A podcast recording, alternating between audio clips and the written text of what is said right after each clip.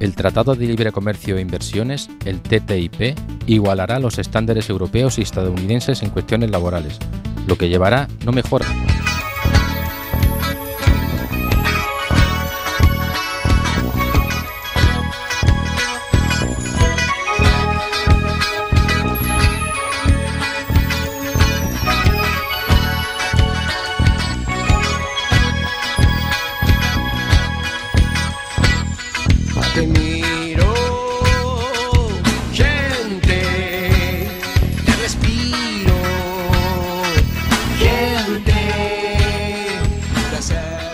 Buenas noches, conciencias. Vamos a nuestro mundo.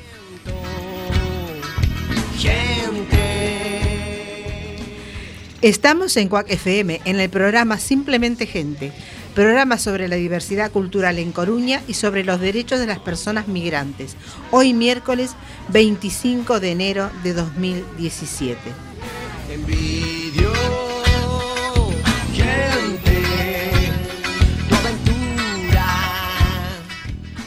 Recuerda, nos puedes enviar tus opiniones y comentarios en directo por WhatsApp y trataremos de mencionarlos en antena. Este es el número 644-737-303. Nos encanta saber que estás ahí.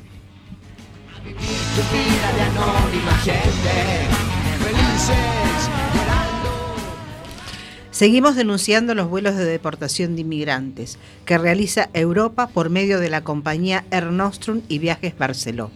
No vueles nunca con Air Nostrum.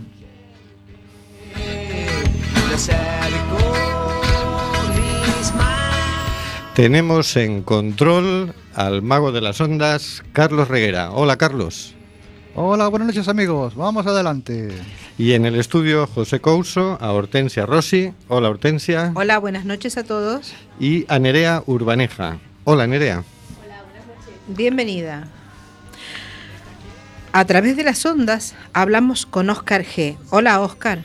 Hola, buenas, buenas noches. Y con el señor García. Hola señor García. Buenas noches, Hortensia y a mis demás amigos y acompañantes. Ya se levantan muros en Trumpilandia. pues sí, para aliviar un poco el frío. Y conduciendo el programa, Rubén Sánchez, que hará lo posible para que fluya este amordazado programa número 140. Amordazado porque, aunque no lo quiera el Congreso de los Diputados, recordemos, seguimos amenazados por la ley Mordaza. Estamos en el programa Simplemente Gente en Cuac FM en el 103.4 y nos puedes encontrar en Facebook en Simplemente Gente en Cuac FM.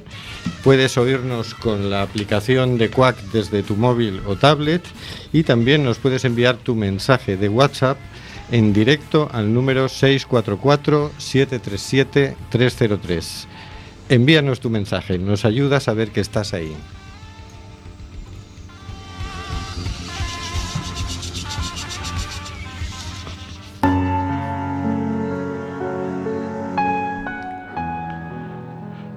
Cositas de la actualidad por el señor García.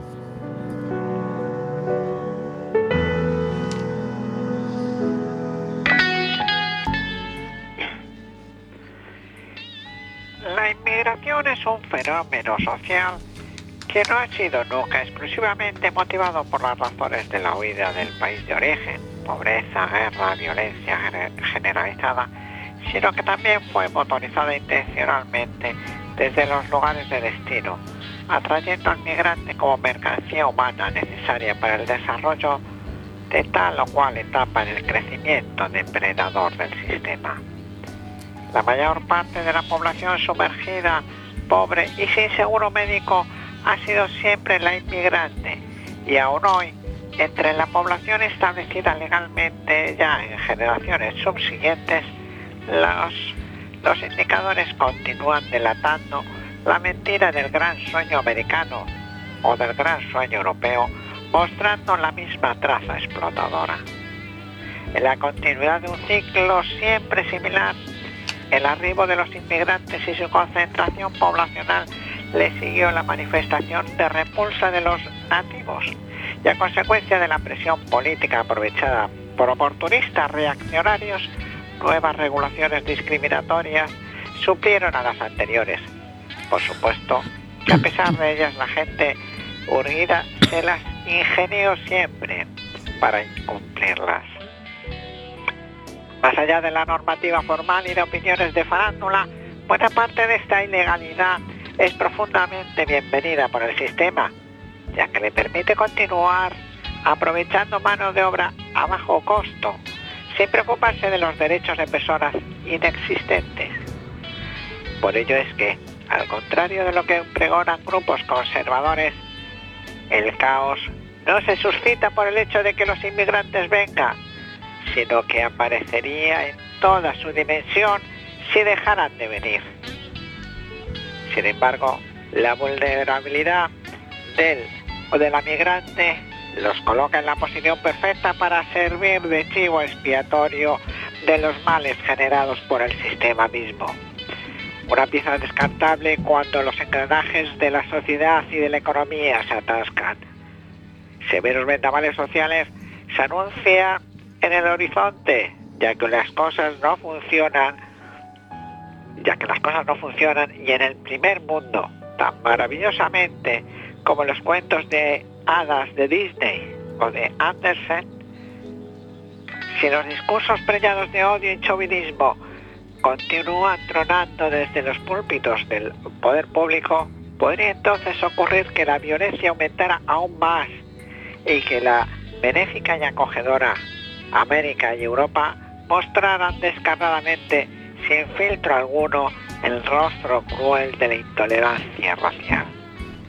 El mensaje decadente y un político que ataca al otro, al diverso, al extranjero, no queda confinado a un lugar ni a un país, sino que sus efectos se extienden como manto negro a todas las latitudes, infectando corazones y, y dificultando las mejores acciones. Estas palabras, que no son mías, se han publicado por la agencia de noticias Presencias y han sido escritas por Javier Porcachar. Bueno, señor García, menuda, menudo repaso que hemos pegado. Me llama mucho la atención de que es cierto, de, tanto Europa como Estados Unidos, cuando les conviene, atraen inmigrantes. De hecho, hay hasta tarjetas y de hecho ellos hablan de eh, atraer a mano de obra cualificada y en los momentos de desarrollo, en los momentos de apogeo, siempre tratan de, de, atraer mano de obra de otros países. De hecho, muchos jóvenes españoles están siendo atraídos, por ejemplo, por Alemania o por Inglaterra o incluso por Estados Unidos. ¿no? Sí, efectivamente. Bien lo has resumido. Y además, si es que eh, es lo que dicen, no paran de decirlo, que lo que quieren eh, es mano de obra, ahora la llaman cualificada, pero lo que quieren es, les interesa que venga la gente. Y lo que pasa es que a la vez que les interesa que venga la gente, les interesa que la gente que está dentro no se y, y pierde derechos y va perdiendo derechos, pues a alguien le tiene que echar la culpa. Cuando realmente están perdiendo derechos por la gente que está tomando las decisiones, que desde hace tiempo pues va, va desconectándose de las de las necesidades y de las vivencias de, del resto de, de sus vecinos. Bueno, y hay otro tema, que es el, crear la figura de la inmigración ilegal, que es una figura no tan, no tan antigua, por cierto. Yo todavía recuerdo cuando uno podía entrar en España sin mayor problema, no existía eso de la inmigración ilegal, sino que existía la inmigración. Poquita, porque estoy hablando de hace 40 Ya. años, ¿no? Y en general, más que nada, eran marroquíes que pasaban a Francia, ¿no? Aquí se quedaban muy poquitos, ¿no?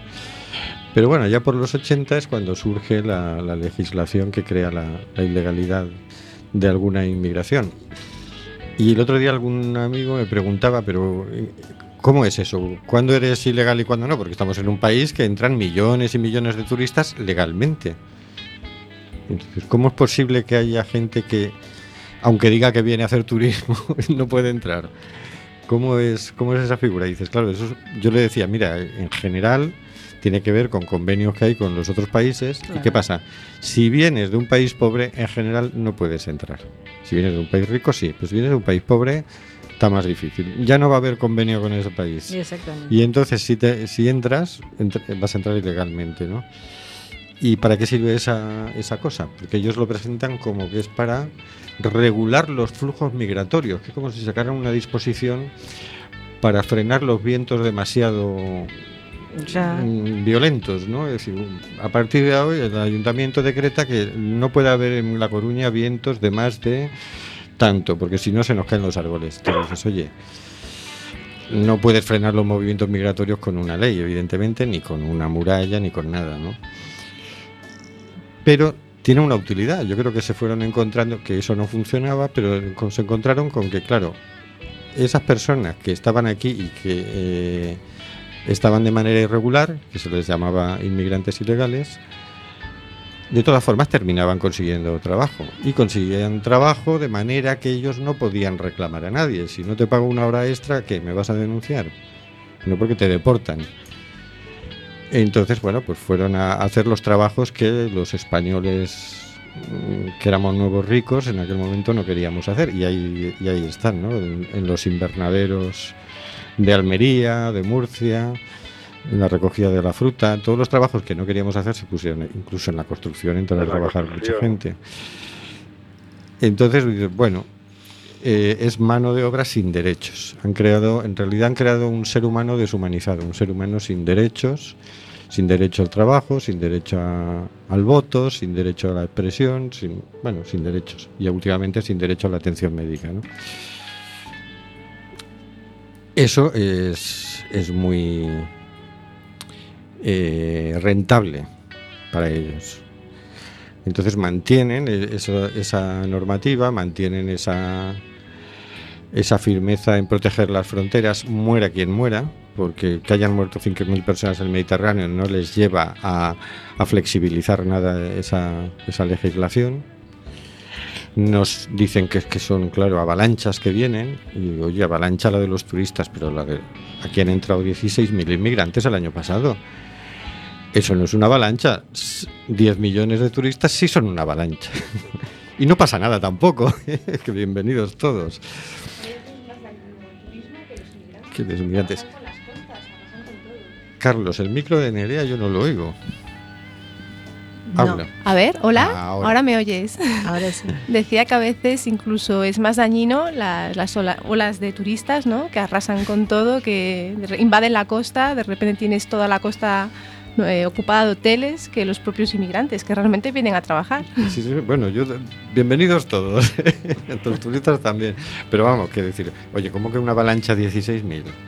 Si aquí queremos que entren millones y millones y millones. No pasa nada porque entren 16.000 personas. Pero absolutamente nada. Y si entraran 100.000 en España, tampoco pasaba nada. Y si entraran un millón, tampoco pasaba nada. O sea, que yo sepa, Libia, que es un país de 4 millones de habitantes, tiene un millón de refugiados. Mm. Pero no pasa nada. Y es que aparte España está perdiendo población. Galicia tiene un problema gravísimo de despoblación. O sea que Sí, realmente sí. nos vendrían estupendos. Nos vendría muy bien y habría que ver la, la forma de, de aprovechar toda esa mano de obra que viene, porque además es gente en general, es gente joven, salvo el caso de los refugiados que son familias y que ahí pues viene la abuelita con el niño y tal, que dices, bueno, pero tienen derecho de asilo, es decir, que esos hay que acogerlos con los brazos abiertos. El inmigrante que viene a trabajar, Pero es que a la, la población de Galicia, justamente, por lo que yo recuerdo, había crecido con la inmigración. claro, sí, Porque sí. ya llegaba más que nada la gente de América Latina y, y tenía hijos y se, se estabilizaban acá y luego muchos de ellos volvieron a sus respectivos países cuando ya quedaron sin, trabajo con la crisis. Y luego aparte de esto, la huida de los jóvenes, la huida de los jóvenes de Galicia que obviamente al no tener ninguna posibilidad de conseguir trabajo se han, se han- ido yendo, ¿no? Para, para ver, para ciudades más grandes de España y, para afuera, para Alemania, para Inglaterra, para Suiza, para, bueno, lo que han hecho siempre los Claro, gallegos. ¿no? Claro, si además aquí no es nuevo. ¿eh? Buscando, claro, buscando, buscando la vida. Claro. claro.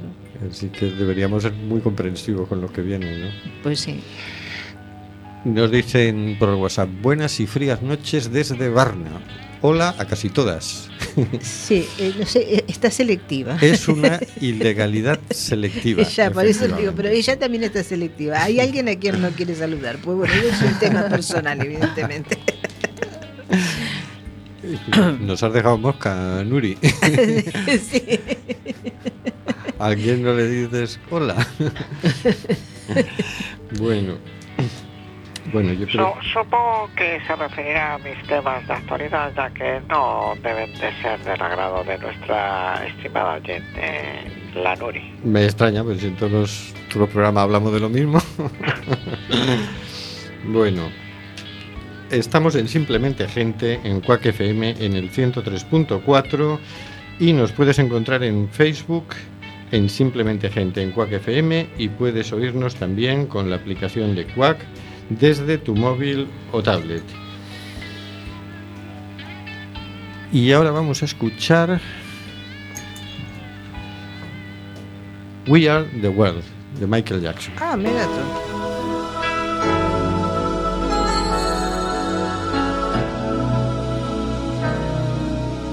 There comes a time when we heed a certain call, when the world must come together as one.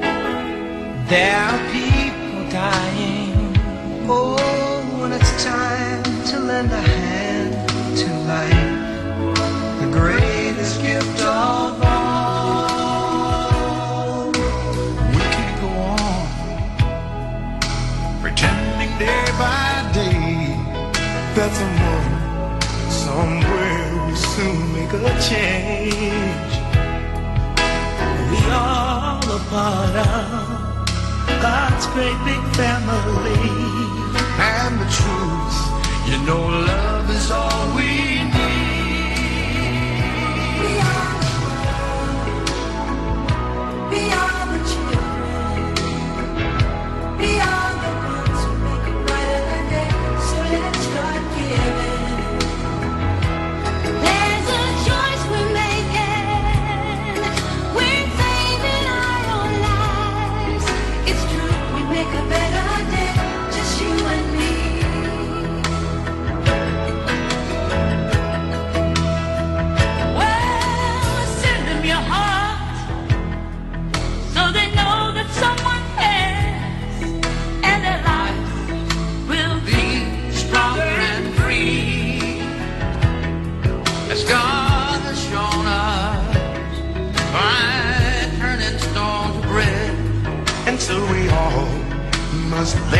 Lend a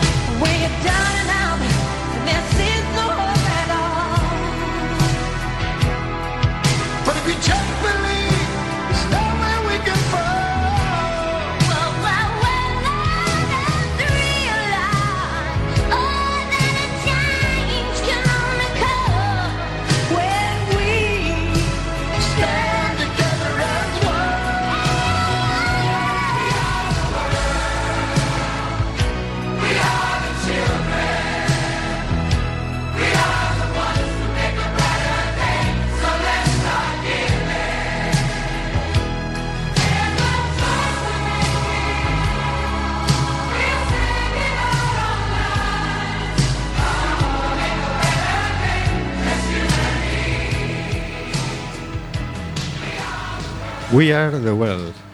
Somos el mundo del inolvidable Michael Jackson.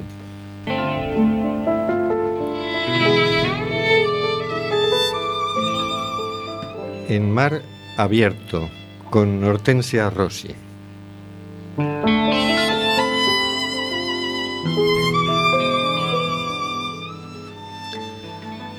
En mar abierto, con la noticia que tengo acá para leer, eh, la verdad que quisiera que realmente fuera el mar bien abierto, que las fronteras fueran abiertas o que no existieran directamente. En la mañana de hoy y estos últimos días hemos estado leyendo determinadas noticias. La que me impactó hoy a la mañana fue esta, 23.700 niños congelados, la hipotermia moral de Europa.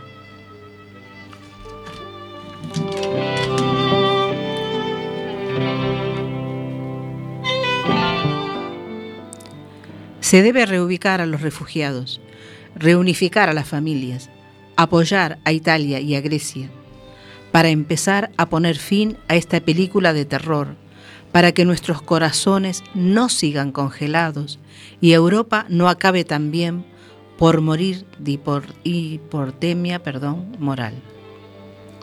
Esto está extratado del diario.es, Ruth Toledano, el día 22 del 1 de este año. Dos noticias relacionadas con la nieve nos han helado la sangre en los últimos días.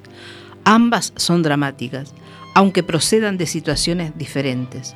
En Bene, Italia, y a consecuencia de los recientes terremotos, un alud sepultó el precioso spa de montaña Rigopiano, en cuyo interior se encontraban más de 30 personas, entre personal y clientes del hotel.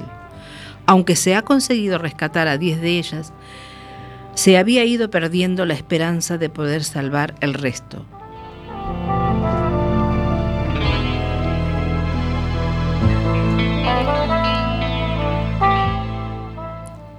Más allá de la terrible tragedia personal, las circunstancias en las que se ha producido suscitan un interés casi cinematográfico. Un entorno idílico, unos confortables interiores, familias con niños disfrutando de unas merecidas vacaciones, parejas de enamorados celebrando acaso una luna de miel, jubilados dándose unos baños termales. No sería de extrañar que Hollywood ya se hubiera puesto con el guion.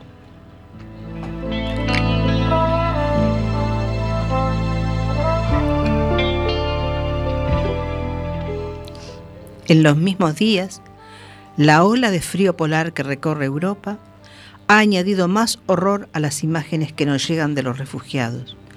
Miles de hacinados en tiendas de campaña cubiertas por la nieve en los campamentos de Moria, interminables colas de personas apenas reconocibles bajo las mantas, muertos por congelación en Grecia, Bulgaria, Turquía y también Italia. ¿Estarán en Hollywood manos a la obra con el guion que cuente la historia de esas familias rotas, de esos niños ateridos, de esas parejas de enamorados sin esperanza, de esos ancianos exhaustos?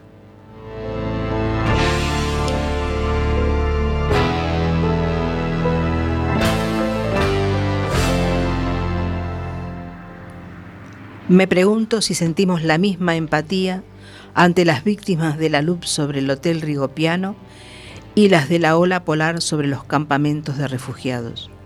Si me pongo en su piel, en su lugar, yo misma me identifico más fácilmente con las víctimas de Pene que con las de Moira. Nos creemos a salvo de ciertas experiencias, como seguro lo creían muchas de las personas que ahora las están padeciendo. Y no podemos creer que si nos encontramos en circunstancias tan dramáticas, los demás vayan a abandonarnos.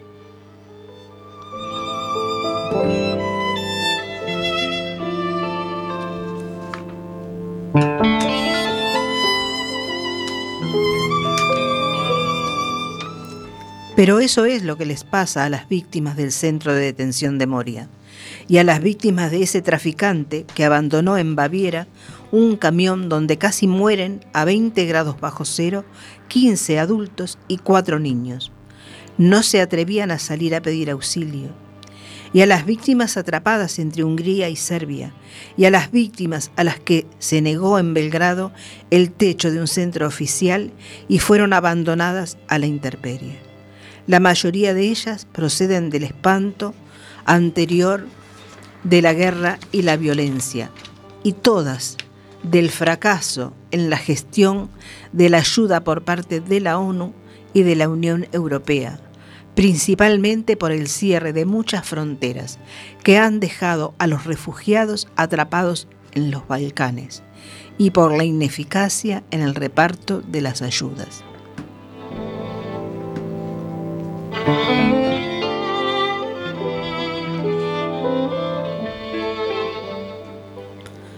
Ambos organismos han recibido 90 millones de euros como presupuesto para proteger del frío a los refugiados, pero solo 15.000 de los 50.000 que esperan en Grecia, la mayoría procedentes de Siria, Irak y Afganistán, han sido trasladados a lugares equipados para combatir las bajas temperaturas. Entre los que esperan en vergonzosas condiciones hay 23.700 niños y bebés en Grecia y los Balcanes, atrapados por el frío y en riesgo de enfermar e incluso morir por hipotermia, como ha advertido UNICEF. 23.700 niños y bebés muertos por hipotermia en Europa. Solo escribirlo ya produce un, dolor y una vergüenza insoportables.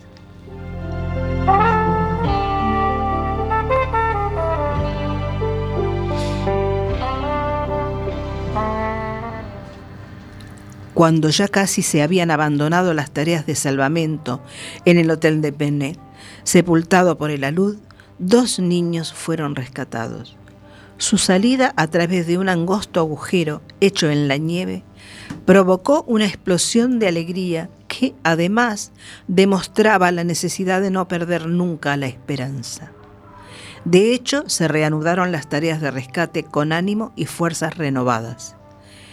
Esa reconfortante noticia me ha hecho pensar de nuevo en los migrantes y refugiados que sobreviven bajo la nieve, en el helado hilo de esperanza que deben mantener las madres, las hermanas, los abuelos, los tíos de esos niños y bebés al borde de la hipotermia, y en lo que se debe hacer y no se hace.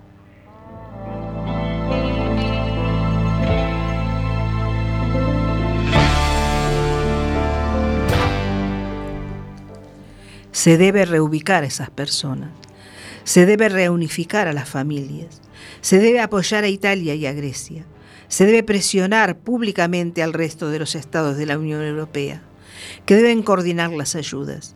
Se debe solventar los graves fallos en la identificación, registro y protección de los niños. Se debe aligerar y flexibilizar los procesos burocráticos y la gestión de los expedientes de asilo. Se debe aumentar los recursos y el apoyo técnico, encarnado en funcionarios, intérpretes y mediadores. Para todo ello, se debe tener voluntad política y que los países se pongan de acuerdo en la reforma del sistema de asilo europeo.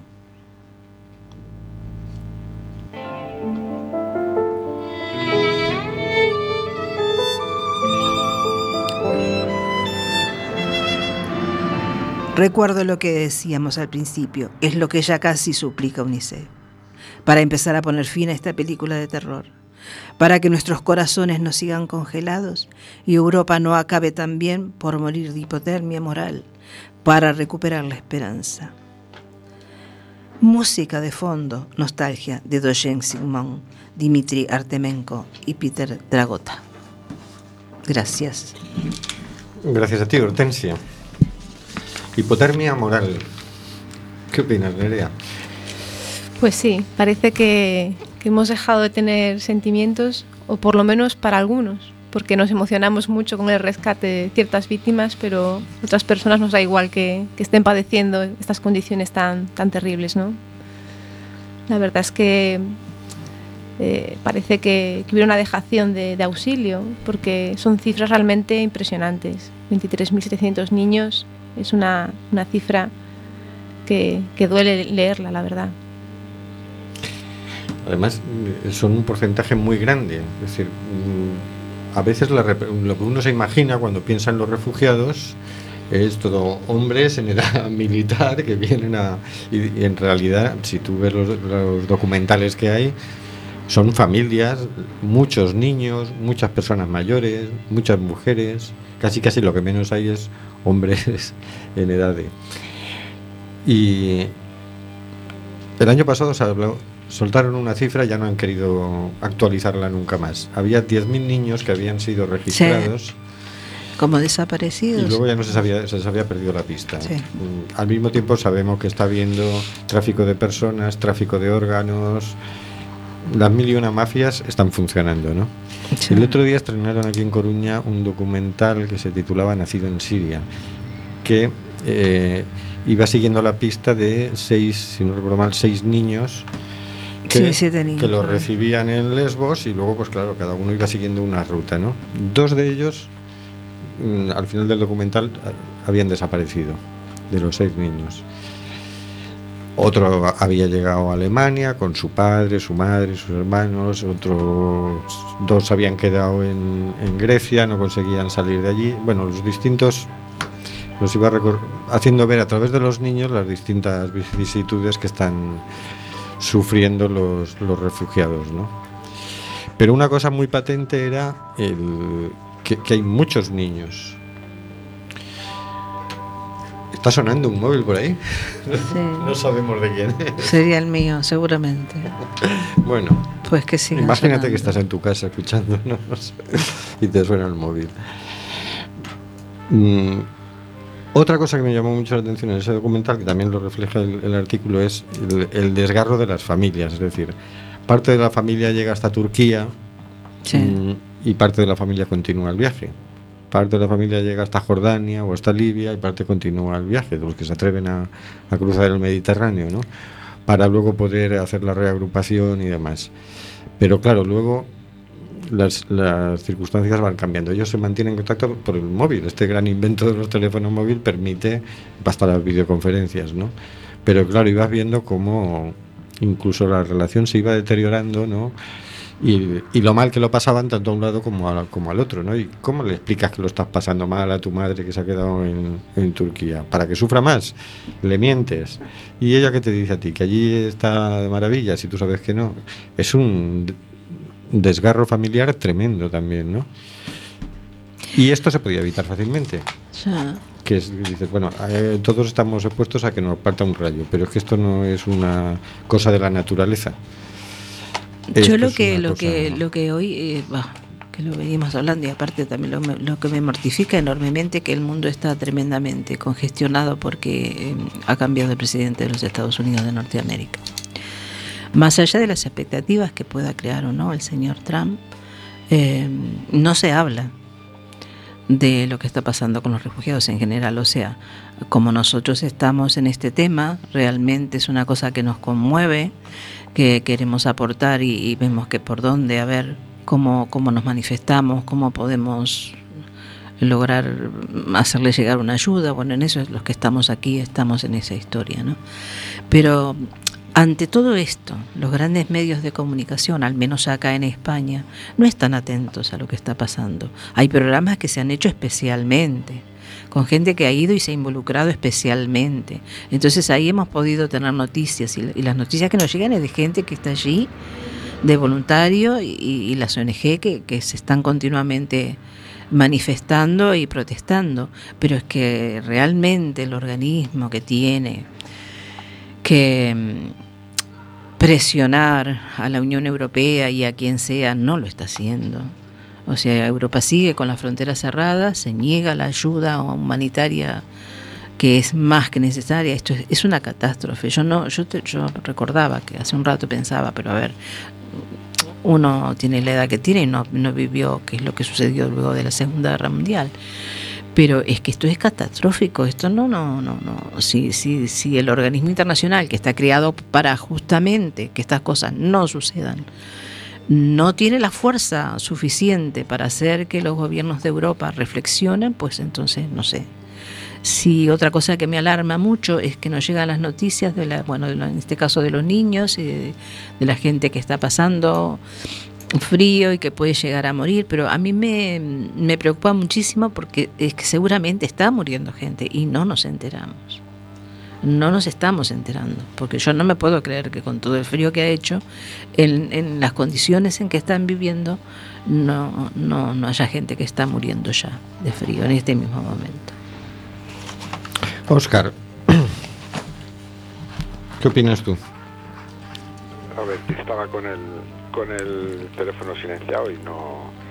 eh, y no, y ya... ¿Qué me has preguntado? ¿Qué ha sido el último? ¿Qué, qué opinas tú de este artículo que hemos leído? Bueno, es, eh, es tremenda la situación y más eh, lo que está durando, ¿no?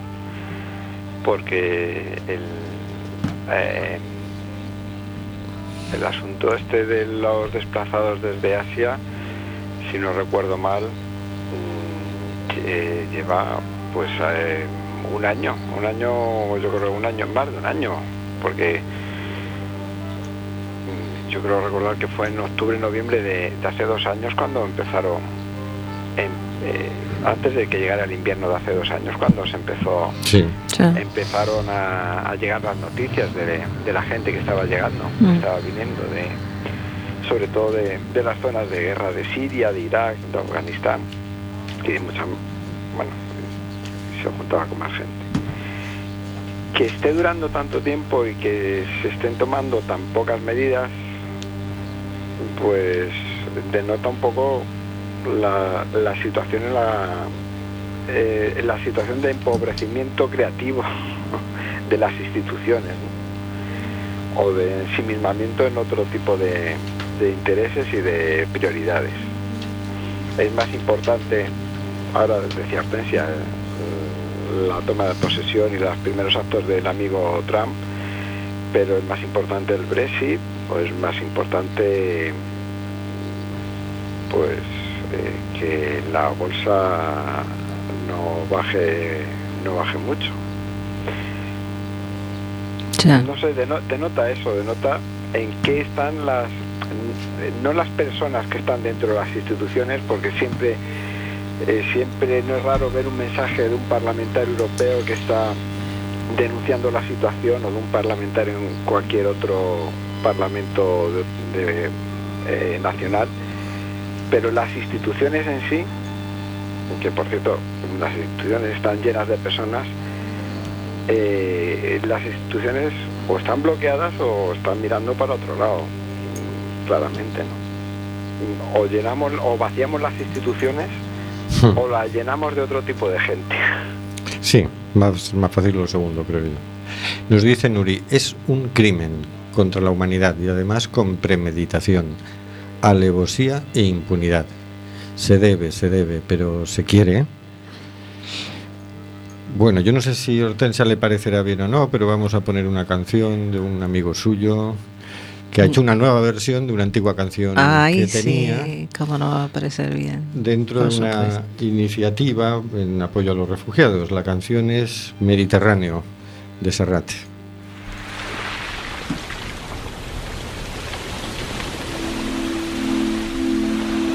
Quizá porque mi niñez sigue jugando en tu playa. Y escondido tras las cañas duerme mi primer amor. Llevo tu luz y tu olor por donde quiera que vaya. y amontonado en tu arena guardo amor, juegos y penas.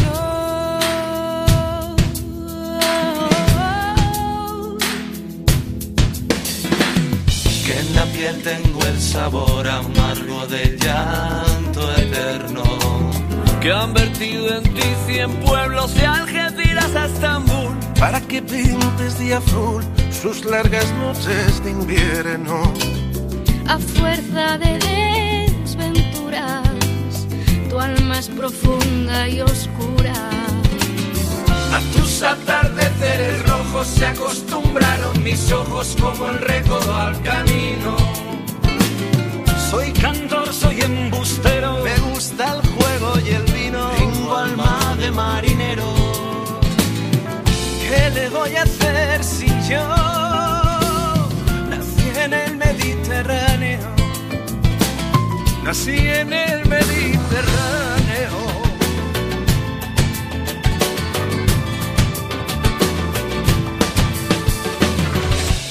Y acercas y te vas después de besar mi aldea. Jugando con la marea, te vas pensando en volver. Eres como una mujer perfumadita de brea. Que señora y que se quiere, que se conoce y se teme. Ay, Si un día para mi mal viene a buscarme la parca, Empujada al mar mi barca con un levante otoñal y dejad que el temporal desguace sus alas blancas. y a mí enterradme sin duelo entre la playa y el cielo. Y en la ladera de un monte, más alto que el horizonte, quiero tener buena vista. Mi cuerpo será camino, los pinos y amarillo a la genista. Cerca del mar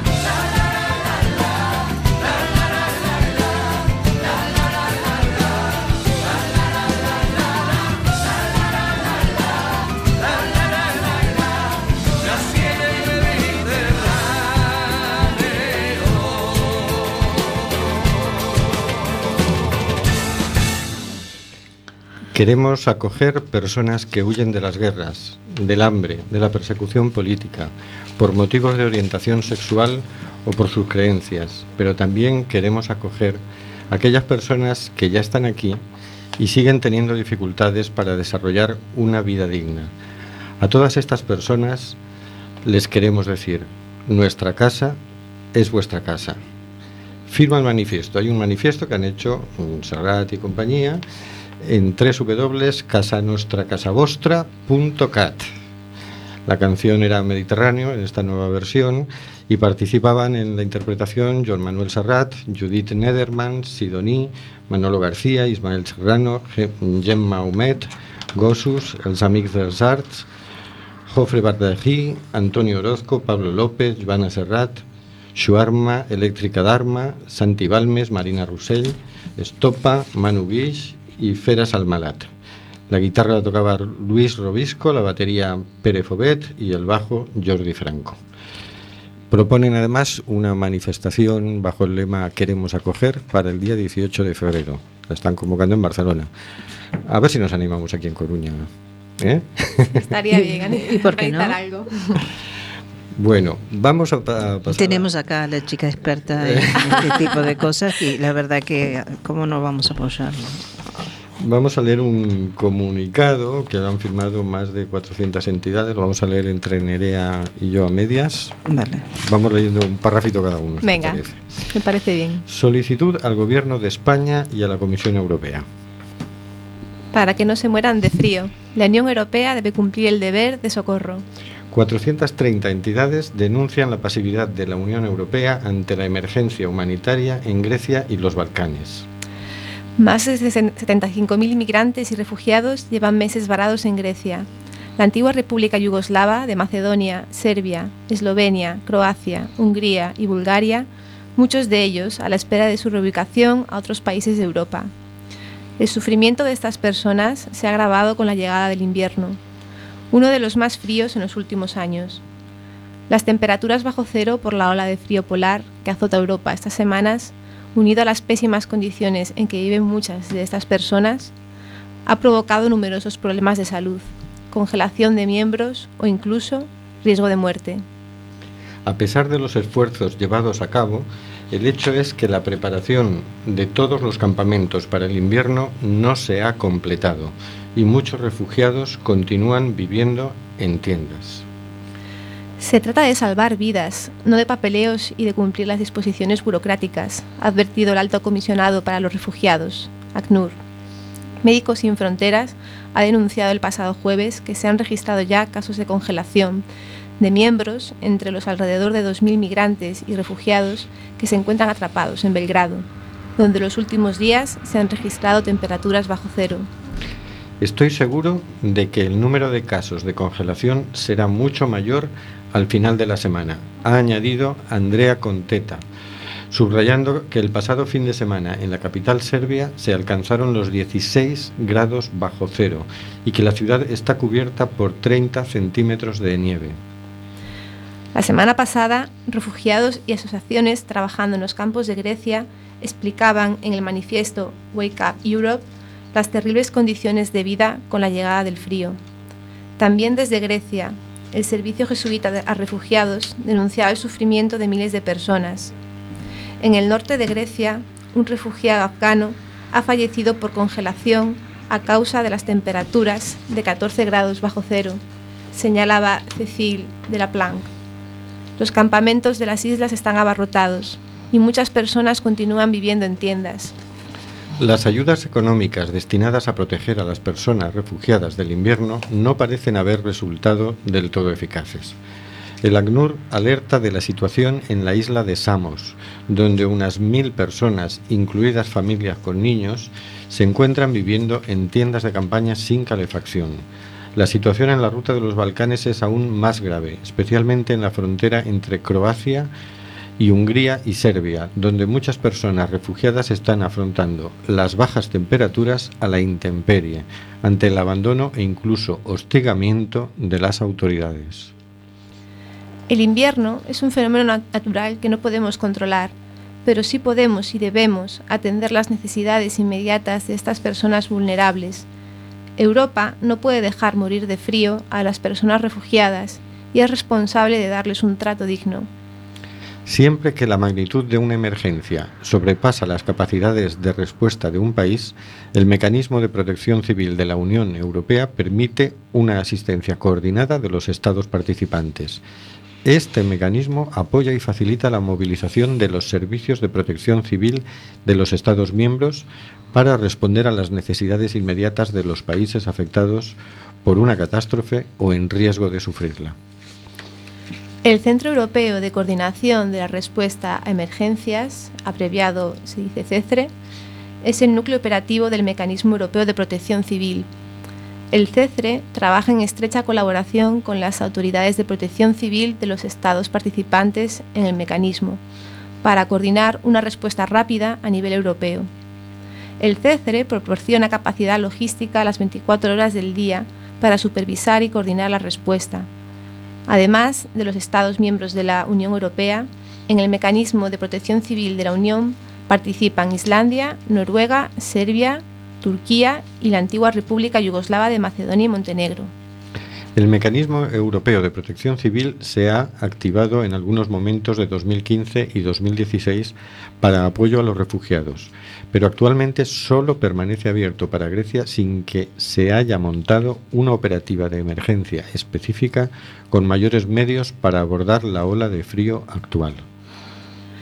Ante la emergencia humanitaria provocada por la llegada del invierno y la ola de frío polar en Europa, pedimos con carácter urgente 1. Al Ministerio de Interior y al Gobierno de España que solicite la activación del Mecanismo Europeo de Protección Civil para organizar una respuesta coordinada europea que de forma urgente asista a los refugiados afectados por la ola de frío en Grecia y los Balcanes.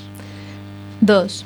A la Comisión Europea, que ofrezca a Grecia y los países de los Balcanes la asistencia inmediata de dicho mecanismo de protección civil para proteger a los refugiados de las bajas temperaturas que se dan estas semanas en Europa. Esto es la solicitud al Gobierno. Pues muy bien, ya ha sido enviada. Yo creo que es muy clara y aparte existiendo ese mecanismo, eh, eh, ¿cómo es que no lo han puesto en marcha? ¿no? Claro. Siendo como es una catástrofe de esta magnitud, existiendo los recursos y que no se pongan en práctica, me parece todavía más grave, ¿no?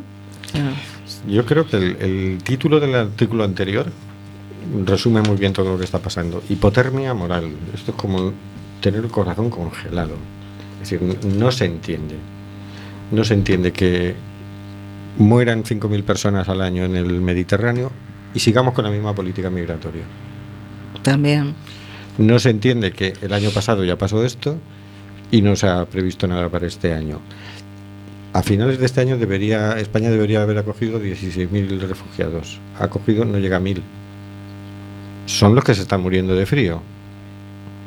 Es decir, lo que los países no han traído y no han acogido son los que están en los campos de Claro. refugiados. Son los que están ahí estancados.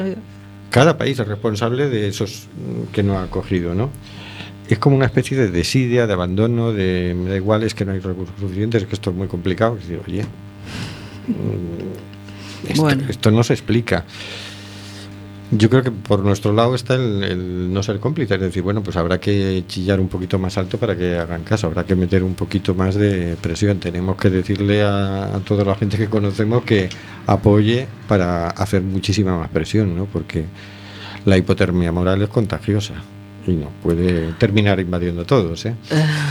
Sí, hay mucha gente que, que solo es espectadora y, y hay que involucrarse, hay Claro. que ser actores, no, no solo Sí, espectadores. sí. Yo estoy convencido de que la inmensa mayoría de la gente estas cosas las siente, le preocupan y quisiera que no pasaran. Pero no sabemos muy bien y yo qué puedo hacer, ¿no? Entonces, por lo menos podemos patalear, que es hacer ruido y, y- y que nos oigan, ¿no? Y hacer que se nos oiga un poquito más fuerte, ¿no? Porque... Pues pataleemos. ¿Qué día era que dijiste? Es el 18 de febrero. 18 de febrero. Pues a ver, mandemos una movida en Coruña para el 18 de febrero. Bueno, bueno, ustedes están agradecidos. Ay, voy tomando nota entonces. Bueno, se nos va agotando el tiempo, vamos con la agenda. Mañana jueves 26 de enero, huelga de 24 horas de telemarketing. El jueves 26 vuelven a la huelga para reclamar un convenio digno y el respeto a sus derechos laborales. Es uno de los sectores más precarizados e invisibilizados. Lamentable ejemplo de las peores políticas de contratación de las grandes empresas. Subcontratas opacas, abusos laborales, persecución del asociacionismo sindical y eres injustos como el que vivió Excel en Coruña. Tienen todo nuestro apoyo. Eh, harán una concentración mañana a las doce y media en la Plaza de Pontevedra. Y luego tenemos el debate amianto y salud pública. Eh, Esto es el jueves 26 de enero, 19 y 30, en la sede de Podemos a Coruña, en la Rúa Cordelería número 67. Repito, debate, amianto y salud pública. Intervendrán Víctor M. López, abogado de Agavida, Joan Mosquera, de Consellería de Urbanismo e Infraestructuras do Concello da Coruña, Yolanda Díaz, diputada de En Marea en Congreso de los Diputados, Ramón Tojeiro, presidente de Asociación Gallega de Víctimas del Amianto, Agavida, presidenta Isabel Faraldo, secretaria general de Podemos a Coruña, a Coruña, modera Rafael Pillado, Rafael Pillado, presidente de Fucubullan. Pues muy bien, allá voy a ir a saludar a Rafael Pillado. Por el WhatsApp nos llegan comentarios atrasados. Vamos a ver. Eh, preciosa versión, se refiere a Mediterráneo. Curioso, se canta a los nacidos en el Mediterráneo cuando se debería cantar a los miles de muertos. Yo no entiendo nada y no quiero que me lo expliquen, solo quiero que lo remedien. Venid todos a Barcelona, yo os acojo. Jejeje. Para el verano, para el, verano a ver si nos acoges. Si no conseguimos organizarla aquí, nos vamos a la manifestación de Barcelona. Sí, sí, eso sí, seguramente. Bueno, bueno, bueno, bueno. Pues, Pues con esto y un bizcocho, hasta la semana que viene a las 9. Buenas noches, Carlos. Buenas noches, amigos. Buenas noches, Carlos. Buenas noches, señor García. Mm, Buenas noches, Oscar. Buenas noches, nuestros invitados. Que tenemos otro invitado acá que está calladito, que ¿cómo es tu nombre? Borja. Un gusto de tenerte acá. Buenas noches. Buenas noches a todos, A todos. un placer. ¿Y Oscar y el señor García no dicen nada? Eh, buenas noches, pero habló tan rápido nuestra querida contertulia y Es porque tú, tú, tú sabes que doctora Ortesia que no dejó hablar. tú sabes que en 57 Que la eh, hipotermia no nos coja. exactamente. La, la- la- esa es la moral, esa no nos coge. Buenas noches, queridas y queridos oyentes.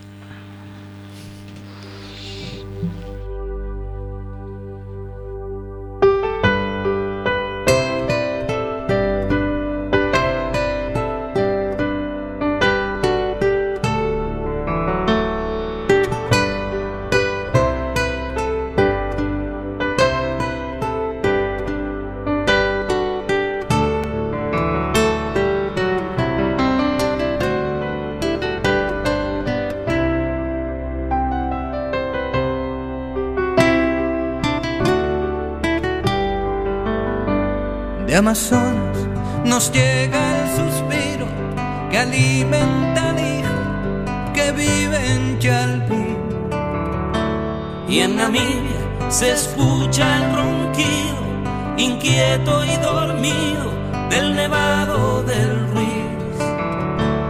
Mientras que hoy la pampa abraza Berlín.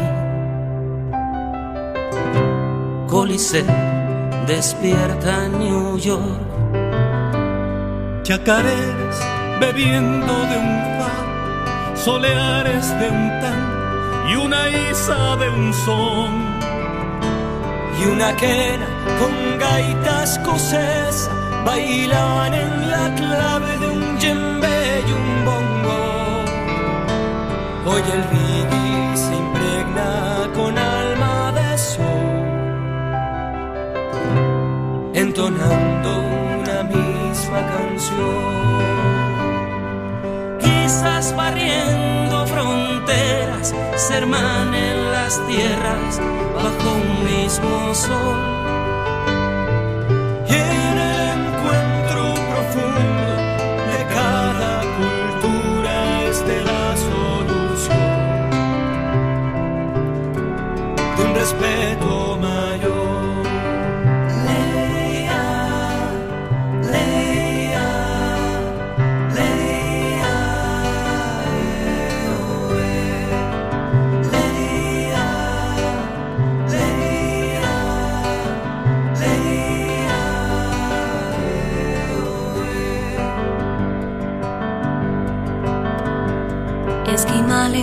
Esquimales mantienen el